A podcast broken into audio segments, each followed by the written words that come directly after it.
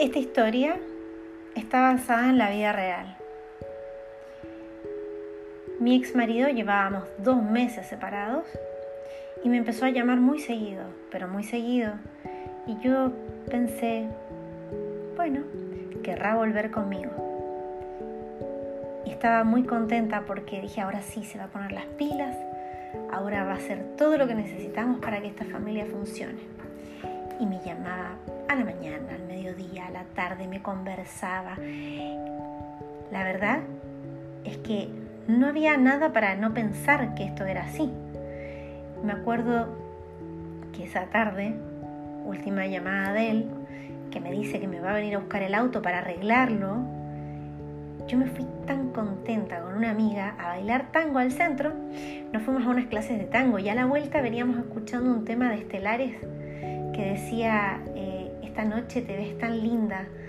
Y, y yo me la cantaba a mí misma pensando que él me la cantaba a mí. Bueno, esa noche yo andaba en la camioneta de él porque como se llevó mi auto para arreglarla, eh, me fui en su camioneta. Y cuando vuelvo, era demasiada la felicidad. Algo en mi interior dijo, hay, aquí hay algo raro. Y me puse a revisar la camioneta. Y en revisar y revisar la camioneta encontré cajas y cajas de Viagra. Conmigo jamás usó Viagra. Conmigo nunca fue necesario. Y encuentro preservativos, preservativos usados, todo adentro de la camioneta. Y ahí entendí que no íbamos a volver, nunca.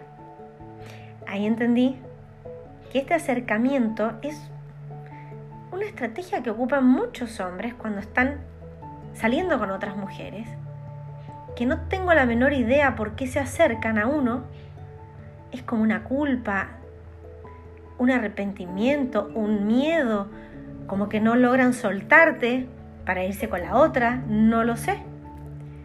Pero esto no me pasó una vez, esto me pasó dos, tres veces después de este acercamiento de él, para luego enterarme de que ya estaba con otra.